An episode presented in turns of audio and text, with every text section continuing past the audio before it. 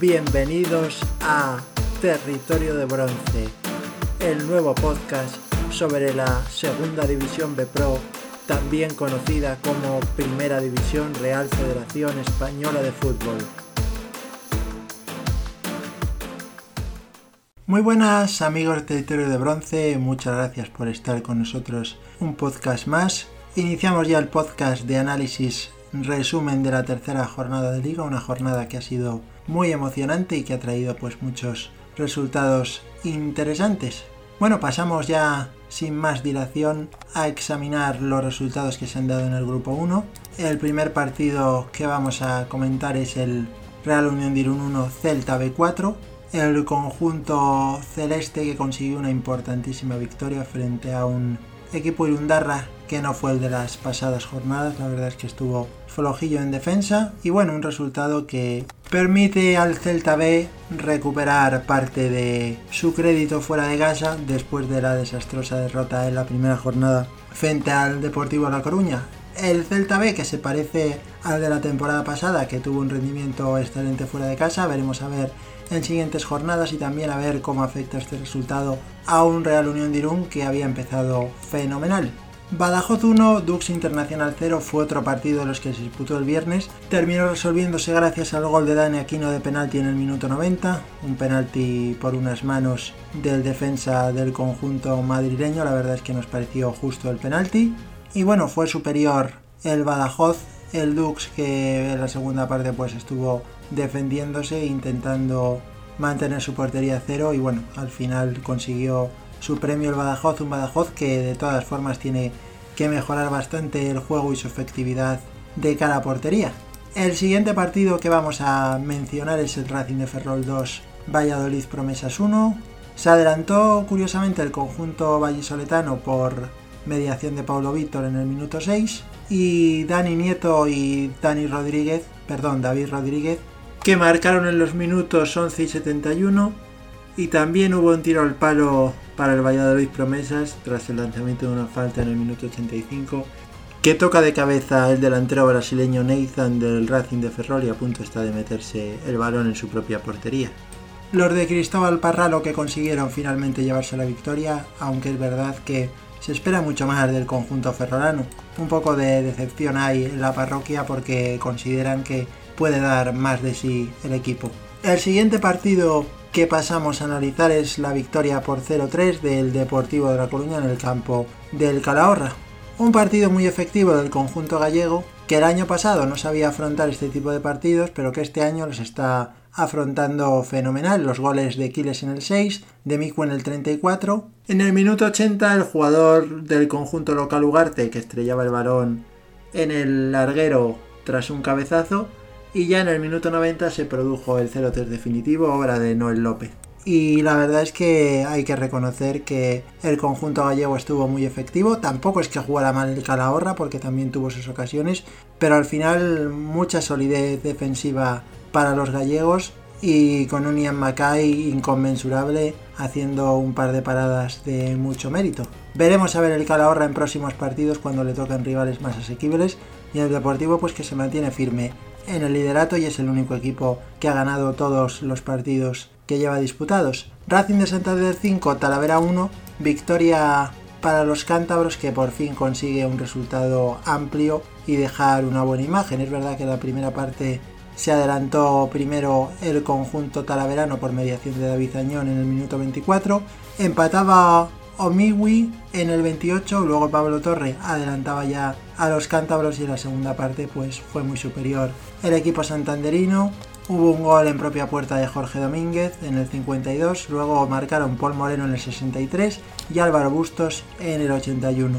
Sin lugar a dudas una gran fiesta para los cántabros que llevaban tiempo sin tener un resultado tan contundente. Zamora 1, Logroñés, Unión Deportiva Logroñés concretamente 4. Bueno, un partido donde el Zamora pues fue inferior al conjunto riojano. Marcaron Iñaki para el conjunto riojano en el 20, también para los riojanos Iker Guarrochena en el 30 y en el 49 y en el 74 hizo un hat-trick el jugador vasco la verdad es que estuvo sensacional y luego Dani Luengo marcaba el gol del honor para el Zamora en el 82. Mucho tendrá que mejorar el Zamora porque es verdad que no dio una buena imagen, pero también es cierto que estaba ante uno de los gallitos de la categoría. La Sociedad Deportiva Logroñés ganó por 3-0 al Tudelano, un Tudelano que todavía no sabe lo que es ganar esta temporada, ni puntuar tampoco, básicamente, o sea que está en una situación complicada el conjunto navarro. Marcó Pera en propia puerta en el 42, después Calderón en el 85 y Jonander en el 90. Hubo un tiro al palo de Samanes en el minuto 25, es verdad que no jugó tan mal el Tudelano como refleja el resultado, pero le cuesta generar ocasiones de gol. Al final está claro que, que tienen que estar más acertados de cara a portería si quieren empezar a sumar porque si no van a coger una desventaja respecto al resto de equipos que al final puede ser difícil que puedan solventarla. Pero bueno, veremos a ver, todavía queda mucha liga y vamos a confiar en que pueda reaccionar el equipo navarro. El San se ganó por 2-1 al Rayo Majadahonda, uno de esos partidos vibrantes, un derby con todas las de la ley, el derby madrileño. Marcaba primero de penalti Rubén Sánchez, y después en Eco Jauregui en el 22 empataba y el gol final llegaba por parte de Borja Martínez en el minuto 69. Partido muy disputado entre ambos conjuntos y una buena segunda parte de un Sanse muy voluntarioso y luchador que al final hizo valer el factor campo para llevarse a la victoria. Y bueno, un Rayo Majadahonda que sufre su primera derrota de la temporada. Unionistas 3, Extremadura 0, fue otro de los partidos que se jugó también en la jornada 3, en ese grupo 1. Se adelantó Raico Rodríguez en el 10 y en el 17 volvía a marcar. En el 28 Ferromán marcaba el 3-0 definitivo. El Extremadura, que es verdad que lo intentó un poco más en la segunda parte, pero en regalas generales, pobre imagen la del conjunto extremeño, que no termina de, de arrancar ni de ver cosas positivas en su juego. Pero bueno, veremos a ver también si por fin en los próximos días se consigue solucionar los problemas económicos del equipo y eso hace que pueda mejorar su rendimiento porque estamos seguros de que de una forma u otra pues el hecho de que estén pendientes del pago de 3 millones y medio de euros pues es algo que también les tiene que afectar mentalmente. El último partido que se jugó en el grupo 1 fue el Cultural Leonesa 2 Bilbao Athletic 1. Se adelantaron los bilbaínos por mediación de Juan Artola en el 33 de penalti. Amelivia empataba en el 52 y Nahuel Arroyo marcaba el definitivo 2-1 en el minuto 63. Bueno, una segunda parte muy seria del conjunto de la cultura leonesa que mostró una mejor imagen. Y bueno, vamos a ver si esto es realmente la muestra de una resurrección del equipo leonés o pues se queda en una reacción tímida de esta jornada. Veremos a ver lo que pasa en el futuro, estaremos atentos para contaros todo. Y ahora vamos a ir directos a lo que aconteció en el grupo 2. Primer partido que analizamos, UCAM Murcia 3, Real Madrid Castilla 0. Es verdad que si nos quedamos solo con el resultado, pues podemos pensar que fue muy superior el conjunto universitario, pero no fue así, tuvo también sus ocasiones el Madrid, Castilla, polémica, gol anulado de Doctor en el 4, también otro anulado a Gila en el minuto 49. Los goles del conjunto murciano marcados por Manu Garrido en el 13 y en el 56 y el 3-0 definitivo por Semi en el 85. Bueno, es verdad que el Lucan Murcia que en anteriores partidos había estado más flojo, esta vez sí estuvo mejor y sobre todo con mayor efectividad de cara a la portería. Tuvo también un cabezazo al palo en el minuto 57 por mediación de Manu Garrido. Y veremos a ver si esto es el inicio de una reacción o no para el conjunto murciano. Y si el Real Madrid Castilla es capaz de ganar el siguiente partido en su campo. San Fernando 2, Linares Deportivo 2 fue todos los encuentros que abrió la jornada. Marcaron por parte del conjunto del Linares Deportivo Carracedo en el 8 y Echaniz en el 39. Juanmi Callejón empataría en el 11 y el 2-2 definitivo llegaría por mediación de Marc Carbó en el minuto 62. Bueno, comparado con las anteriores jornadas, la verdad es que el San Fernando dio una imagen un poco mejor, pero no termina tampoco de carburar como debería, puesto que estaba jugando frente a un Linares Deportivo que es un equipo muy voluntarioso, pero que bueno, está llamado a ser de los que luche a priori por, por no descender. Entonces, es los de los partidos donde el San Fernando, por presupuesto y por teórica calidad de plantilla, pues debería de ser superior y la verdad es que sí que es verdad que hubo tramos donde estuvo mejor, pero al final el 2-2 nos parece un resultado que fue bastante justo. Un que puede estar contento con este empate en un campo pues, que está llamado a ser difícil, así que creemos que más satisfecho sin lugar a dudas estará el conjunto linarense gracias a este resultado. Cornellá 4, Algeciras 0, pues la verdad es que un partido donde el Algeciras no tuvo su noche, hay que decirlo. El Gil adelantaba en el minuto 2 al Cornellá, después marcaba Dorca en el 12 y en el 29 de penalti y el último gol, el 4-0 definitivo, llegaría por mediación de Gompi en el 77. Mencionar que dos minutos antes, en el 75, Tomás fallaría un penalti que sería parado por Lucas Anaker, el portero del Cornellá. Buen partido del Cornellá, un Cornellá que en su campo está claro que va a tener un mejor rendimiento que fuera de casa y al Algeciras pues que necesitará mejorar en sus salidas fuera del estadio Nuevo Mirador si quiere pues poder estar en zonas templadas de la clasificación. El siguiente partido que os vamos a comentar es el Nastic de Tarragona 2 Betis Deportivo 0. Un Nastic que la verdad es que está teniendo un inicio de campeonato muy bueno. Marcaron Edgar en el 59 y Bonilla en el 78 el Betis Deportivo que pues no tuvo mucha suerte de cara al gol y un partido en el cual pues el Nastic demostró que va a ser difícil que se deje puntos en su campo, muy bien la defensa del equipo tarraconense y bueno, veremos lo que sucede en próximas jornadas y si el Nastic es capaz de mantener esta racha positiva de juego. El Alcoyano y el Sabadell empataron a uno, un buen resultado sin duda para los dos, porque el campo de Alcoy es un estadio difícil, marcaba Diego Caballo en el minuto 4 para el Sabadell, después empataba Argent Sánchez en el 68. El delantero visitante Jacobo que estrelló un balón al palo para el Sabadell en el minuto 52. Y es verdad que estuvo bien el Alcoyano, nos gustó el equipo local, siempre muy luchador y voluntarioso. Y bueno, pues el Castellón sabemos que tiene mucha calidad y la verdad es que se espera mucho más. Si quiere ser uno de los equipos que aspira a poder estar en playoffs, al finalizar la temporada regular.